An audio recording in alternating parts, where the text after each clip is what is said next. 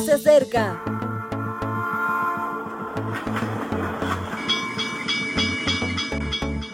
Partimos ya.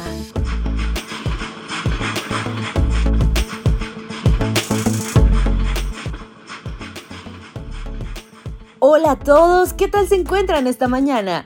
Ya es 8 de abril y por gracia de Dios podemos comenzar un nuevo día y a través de su cuidado encontrar la bendición de seguirle.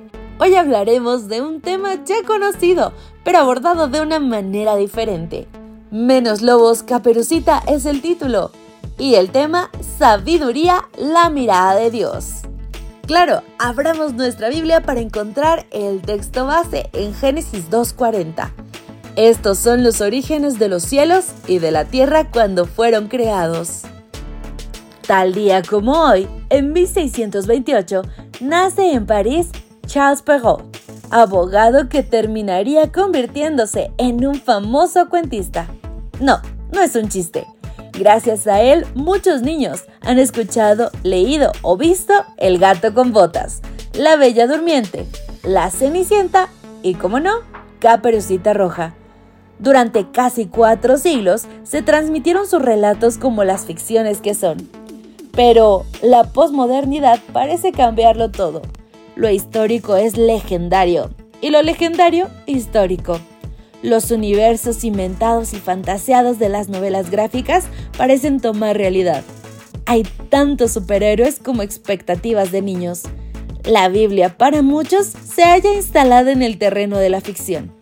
Los orígenes son míticos, opinan, y los que creen en ellos son personas ilusas. El relato bíblico, muy al contrario, no se expresa en este sentido. No hay indicadores literarios que muestren que es ficción, sino todo lo contrario. El relato manifiesta que es historia. Un ejemplo lo tenemos en Génesis 2.4, cuando registra la palabra orígenes, que en hebreo es Toledot. Toledot, que podríamos traducir literalmente como generaciones, implica tanto a ascendientes como descendientes. Es tan relevante que podemos dividir el libro del Génesis por las veces en las que aparece el término. Es tan significativo que tiene el sentido de historia, pero no la macrohistoria ajena a lo cotidiano, sino la macrohistoria que se construye cada día. Una historia de anda por casa, familiar y compartida una historia asociada al pacto con Dios y por lo tanto a la participación de Dios en las vidas de las personas.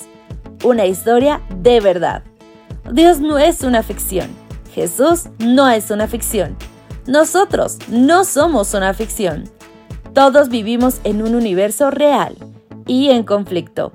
Juntos hacemos historia de familia y la testimoniamos porque hemos cambiado el érase una vez por el así sea. No estamos para cuentos porque la vida ya es lo suficientemente intensa como para entretenernos con hadas madrinas, príncipes azules o cenicientas. Para milagros, nuestro Dios. Para rescates, Jesús. Para héroes, nosotros.